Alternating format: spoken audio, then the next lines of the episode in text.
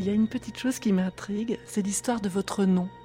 Parce que j'ai lu que Ah vous oui. vous appeliez Kaya Anneli Lakonen. Oui, je me suis mariée à 19 ans pour quitter la maison Alors Lakonen, c'est le nom de... de, mon père. Ah, de votre papa. Oui, Et oui. Sariao, c'est le nom de votre premier mari? Oui, oui. Voilà, on s'est mariés, mais en fait, euh, je me suis retrouvée dans une, une autre prison.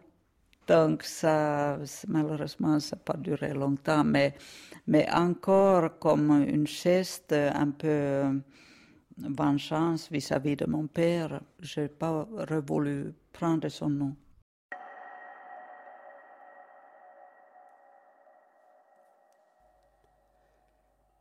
Samedi 27 février 2021, 9h18.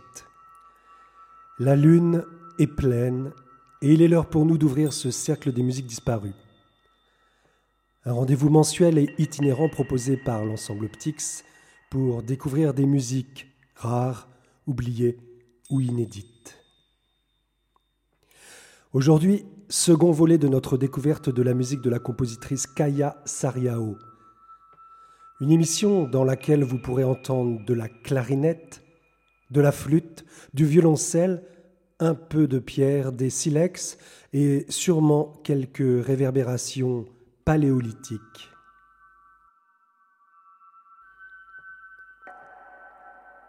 Cette émission est en effet enregistrée au musée de la préhistoire du Grand Pressigny, dans le sud de la Touraine. Le musée est fermé actuellement au public et nous remercions très chaleureusement le conseil départemental d'Indre-et-Loire, Michel Philippe, responsable du musée, et Frédéric Demouche, son assistant, de nous avoir permis d'accéder dans les espaces de ce lieu atemporel pour y enregistrer cette séance. Pour ouvrir avec la musique de Kaya Sariao, je vous propose d'écouter Douft, une œuvre pour clarinette seule de 2012. Douft, qu'on pourrait traduire par parfum, se compose de trois mouvements. Blütenstaub, pollen, blühend, florissant, et flüchtig, fugace. Douft est interprété par Antoine Moulin dans la mezzanine du premier étage du musée de la préhistoire.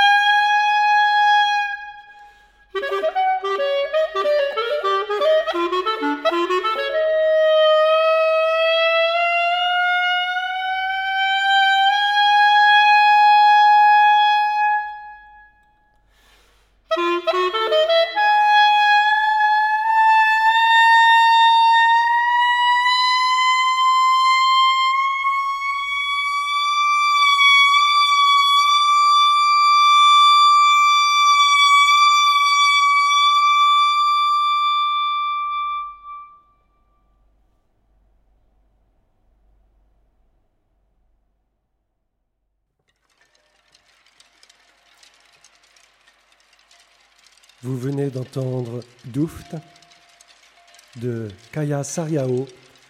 Antoine Moulin était à la clarinette.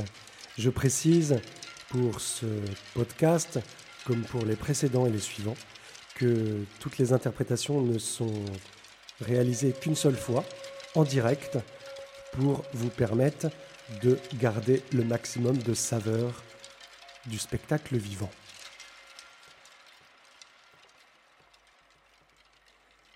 Un spectacle vivant accueilli aujourd'hui dans un lieu tout à fait insolite pour euh, ce genre de musique, le musée de la préhistoire du Grand Pressigny.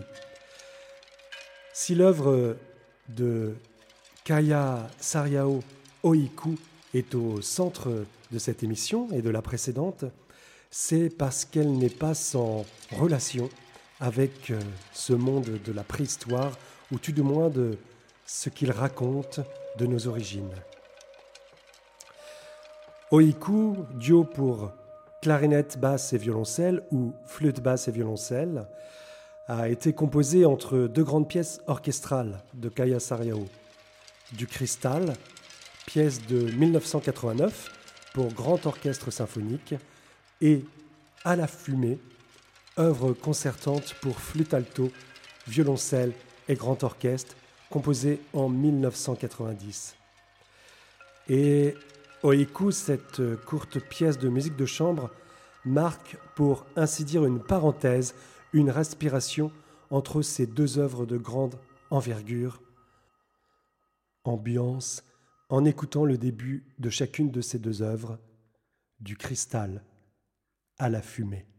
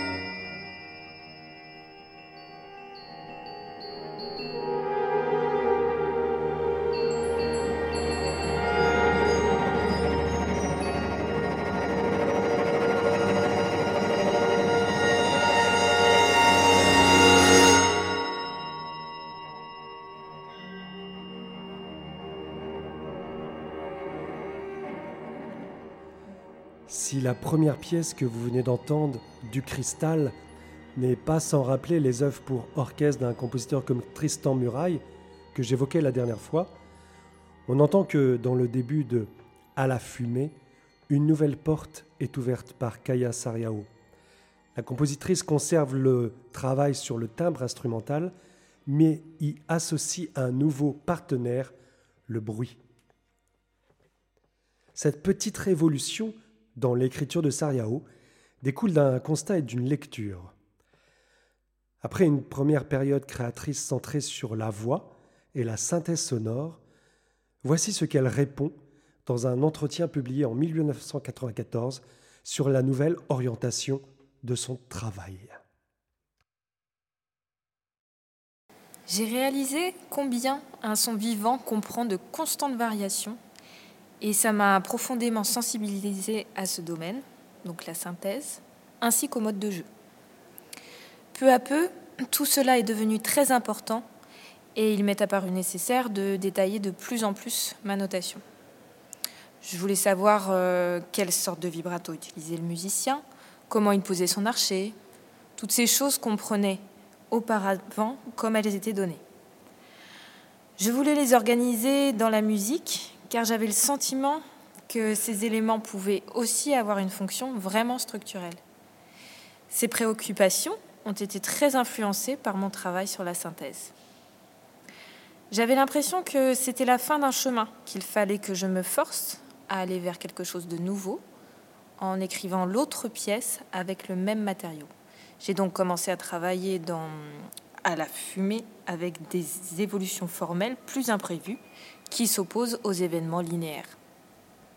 Je remercie Marie Chazelle pour cette lecture du court texte de Sariao qui reprécise bien comment la compositrice a voulu, au tournant des années 90, se réapproprier la matière sonore corporelle et presque artisanale que chaque interprète peut produire.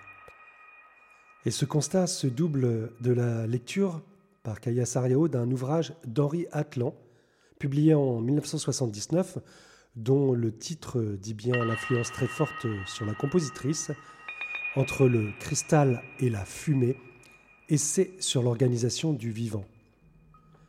Médecin, biologiste, philosophe, Atlan opère dans son essai une synthèse des récentes recherches en biologie moderne et tout particulièrement comment l'ADN agit comme un programme informatique et détermine l'avenir de chaque être vivant.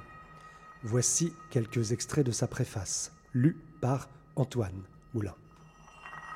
Les éléments et les formes futures vers lesquelles l'organisme semble se diriger sont en fait contenus au départ, de façon codée, dans les séquences nucléotidiques des ADN du génome, à la façon d'un programme d'ordinateur.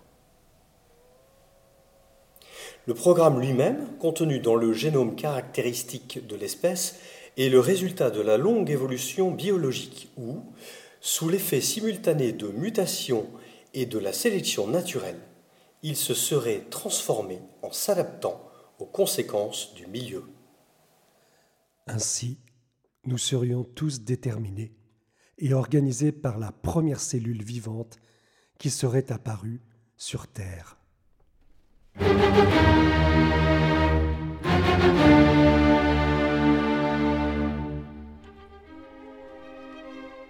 La cellule. En musique, depuis l'apparition chez Beethoven de très courts motifs rythmiques et mélodiques, cette notion de cellule a eu tendance à remplacer peu à peu la notion de thème. Une des modernités de Beethoven est en effet d'avoir réduit l'identité d'un élément musical à sa plus courte dimension.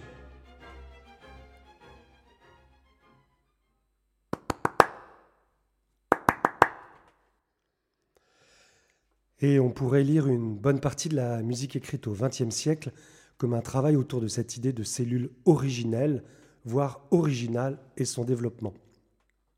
La particularité de Kaya Sariao, en regard de l'analyse par Henri Atlan des mécanismes physiochimiques de développement de la cellule humaine, la particularité de cette compositrice, donc, dans l'œuvre Oiku, est de chercher le point commun entre les multiphoniques de la flûte, c'est-à-dire cette capacité à produire plusieurs sons en même temps, et les transformations sonores du violoncelle. Sariao s'intéresse à cette zone de rencontre dans un même registre qu'on pourrait qualifier de médium aigu, entre deux instruments si différents. Un peu comme une expérience de laboratoire qui rassemblerait dans le même environnement deux organismes vivants différents et qui étudierait leur comportement et leur interaction. Je vous propose donc sans plus attendre de vivre cette étude sonore en écoutant la version enregistrée par Marie Chazelle à la flûte basse et Camille Guérard au violoncelle dans l'espace de la chapelle du musée de la préhistoire du Grand Pressigny.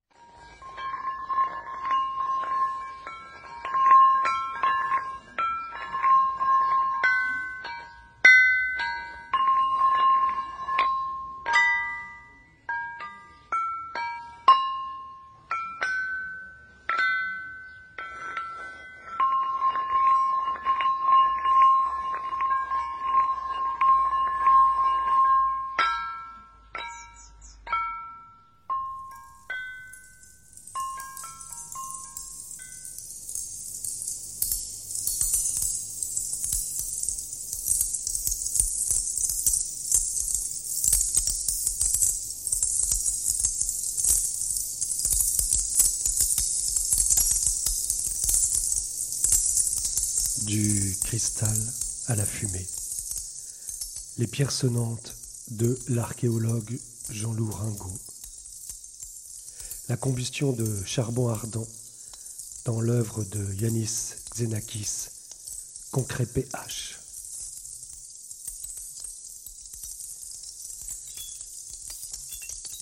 Deux états de la matière différents. Des phénomènes sonores produits par deux organisations cellulaires, dont l'organisation dynamique ne cesse d'intéresser les chercheurs. Avec aux deux extrémités d'un côté le cristal, l'ordre répétitif, parfaitement symétrique, de l'autre les formes évanescentes de la fumée, infiniment complexe et imprévisible dans ses détails. Cette opposition primitive n'est-elle pas finalement l'origine de tout? Quand un homo, probablement erectus, fit jaillir la première étincelle d'un silex.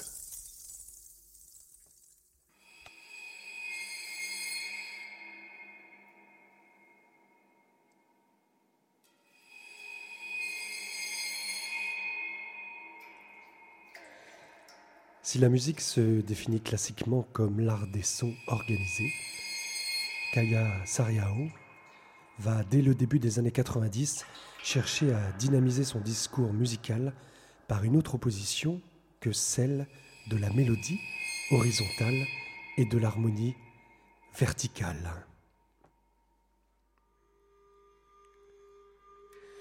Pour remplacer la dialectique consonance-dissonance, elle s'approprie la distinction entre son et bruit et décide de la décliner dans ce qu'elle va nommer axe timbral.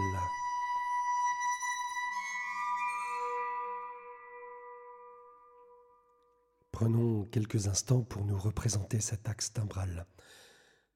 Sur l'axe horizontal, disons à gauche, le son pur, le sinus, les chants d'oiseaux, les harmoniques des flûtes et des instruments à cordes.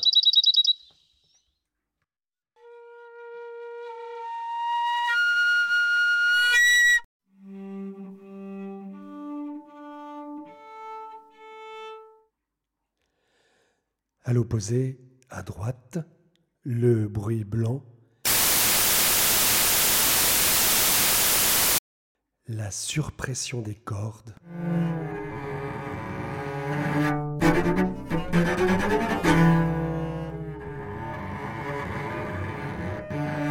Les sons soufflés de la flûte.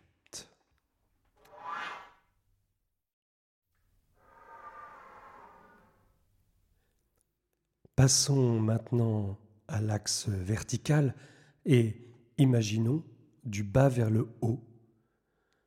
Nous nous déplaçons progressivement des sons inharmoniques comme les cloches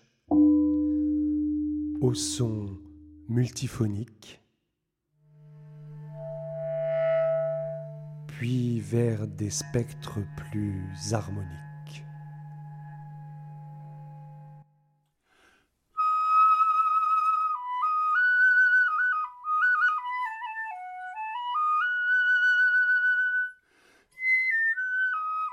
Je voudrais, d'une manière tout à fait subjective, faire un parallèle entre cette approche renouvelée du bruit et son utilisation par Sariao dans sa musique, la rapprocher de phénomènes qui apparaissent dans les musiques populaires au même moment. Descendant directement des distorsions magnifiées dans la musique punk, un courant apparaît au début des années 90 qui cherche à allier mélodie, rythme binaire et transgression sonore, la noisy pop.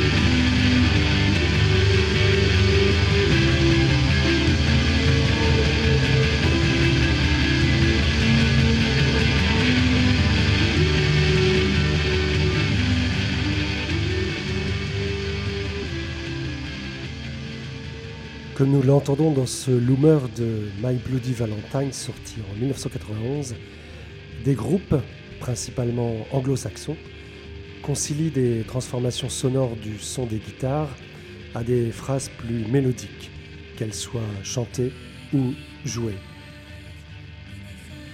Le noisy s'associe à la pop. Et cette désintégration de la grille harmonique traditionnelle au profit d'une texture continue, dont l'imprévisibilité donne toute la saveur, sera portée à son apogée par un groupe comme Sonic Youth. Ces Américains qui ont aussi bien joué du John Cage que des tubes radio mainstream ouvrent la porte du noise à la fin de la cinquième piste de leur album Goût, paru en 1990.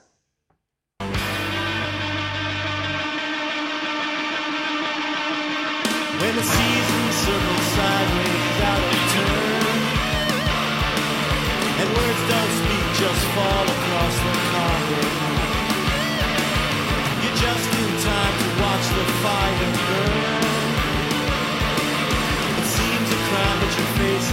that you love.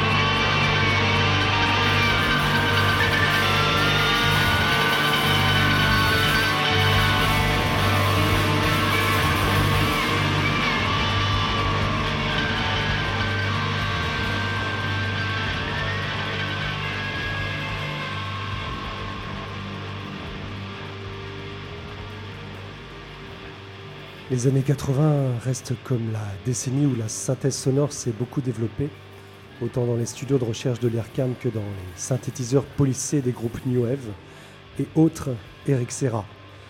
Début 90, l'aspérité, la rugosité, la brutalité, si tant est qu'elle révèle l'aspect brut des choses, reviennent sur le devant de la scène.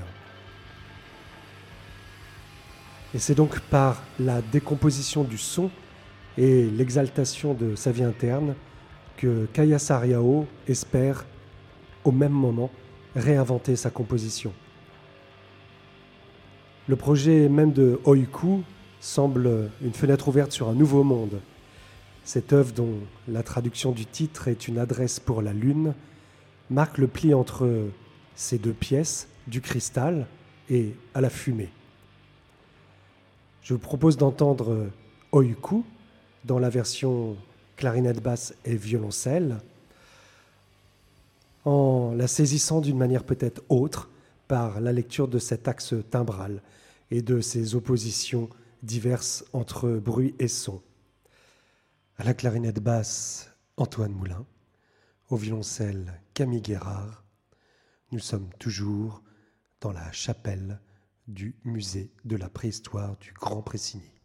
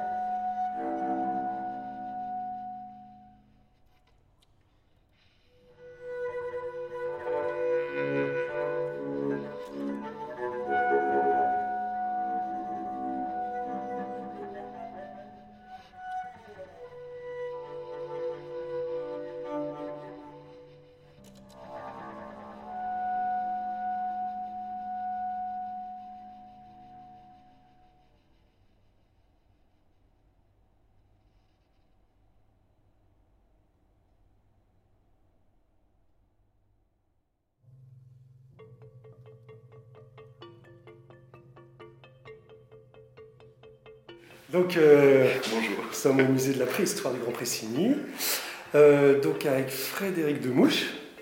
Euh, Peut-être déjà, je vais vous demander de vous présenter, de dire qui vous êtes dans ce musée, et puis après de, nous présenter ce musée de la préhistoire. Donc, je suis l'adjoint du directeur, je suis aussi chargé des publics, c'est-à-dire que je suis celui qui doit mettre en place les activités pour le grand public, si vous voulez.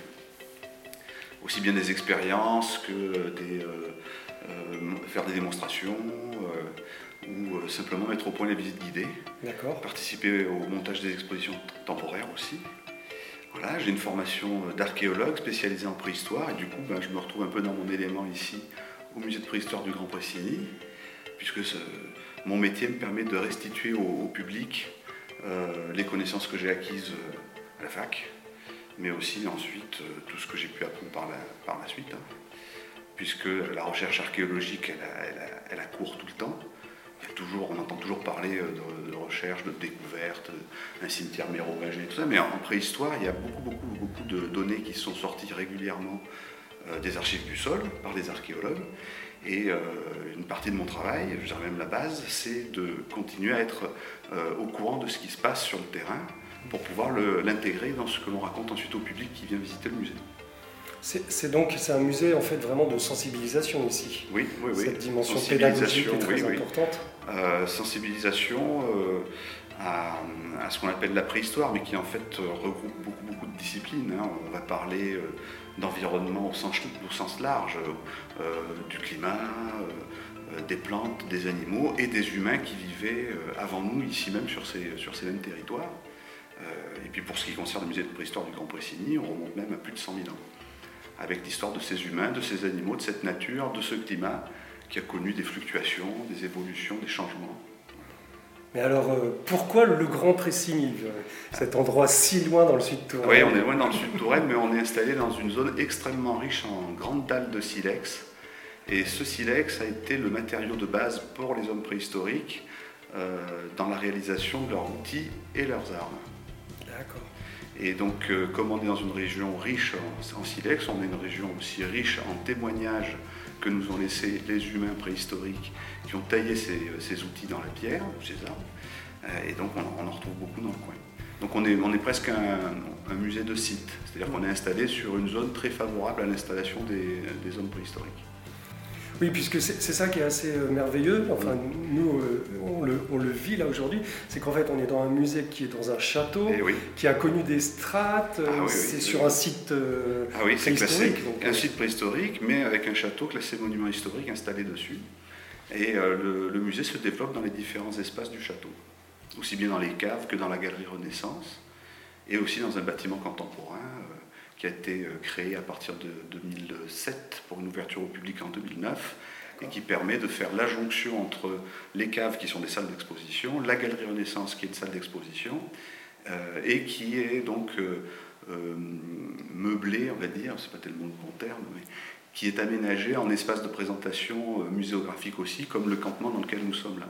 Et dans, dans, les, dans ce que vous proposez ici au musée, donc évidemment public dès qu'on va pouvoir réouvrir. et puis retrouver nos, nos musées. Euh, en tout cas, vous avez une proposition en termes de visites, d'ateliers qui est assez fournie. Oui. Ah euh, qui se renouvelle aussi par les expositions temporaires, Exactement, on a des expositions temporaires. Là, on a une exposition temporaire jusqu'au 21 septembre qui est sur la grotte Chauvet, euh, qui est une grotte qui est, l'original est en Ardèche. elle a été décorée par les Cro-Magnons il y a plus de 34 000 ans. Et c'est apparemment ce qu'on appelle un des chefs-d'œuvre de la préhistoire. Donc on a une exposition là-dessus, elle est temporaire, ensuite elle partira ailleurs, hein, mais nous on l'a encore jusqu'au mois de septembre, donc espérons que le public pourra la voir euh, d'ici là. Et puis on a tout un panel aussi de visites guidées, démonstrations, des savoir-faire préhistoriques et des ateliers participatifs, euh, puisque c'est important, on trouve que le public puisse tester Mm. les objets que fabriquaient les hommes préhistoriques. Alors ils ne vont pas tester les vrais qui sont en vitrine, qui sont fragiles et qui sont aussi euh, du patrimoine, euh, on va dire, national et, euh, scientifique. donc du coup, on fait, des, on fait des copies, on fait des répliques et on leur fait tester ces objets-là pour graver de la pierre et faire de l'art, pour fabriquer une sagaie, un propulseur et jouer aux chasseurs préhistoriques, pour fabriquer des instruments de musique. Là, on fait le rhombe. À une époque, on faisait même les flûtes avec des, os de pattes de canard. Mais on a, on a, fait faire des flûtes aux enfants qui venaient avec leur classe. mais on a aussi un atelier sur la fouille archéologique. et puis on a des... Alors ça, ce sont des ateliers qui sont à horaire fixe, avec un médiateur qui accompagne et qui explique. et en plus, qui lie cet atelier à la visite guidée du musée, de manière à pouvoir faire le lien avec les collections. Comme ça, on ne parle pas dans le vague, on part des exemples précis qu'on a dans les vitrines, et ensuite, les gens testent euh, les répliques de ces objets-là. Mmh. Donc voilà, toute une série d'activités à faire, en plus de la découverte des objets dans les vitrines. Mmh. Ce qui fait que en tout cas, quand on vient au musée de la préhistoire, on vit vraiment la préhistoire. Oui, et vous pouvez passer la journée entre les visites guidées, les démonstrations, les ateliers et euh, la circulation dans le musée euh, libre, librement. Ben, vous, pouvez passer la journée, ce qui est quand même très très pratique. Surtout quand on est loin comme ça, un petit peu de tout. On sait qu'on vient pour une journée bien remplie. Eh ben, on espère que le musée va bientôt réouvrir, évidemment. Et puis, euh, un grand merci pour votre accueil. Merci. Et euh, on va continuer nos enregistrements. à bientôt pour, pour la suite. À bientôt.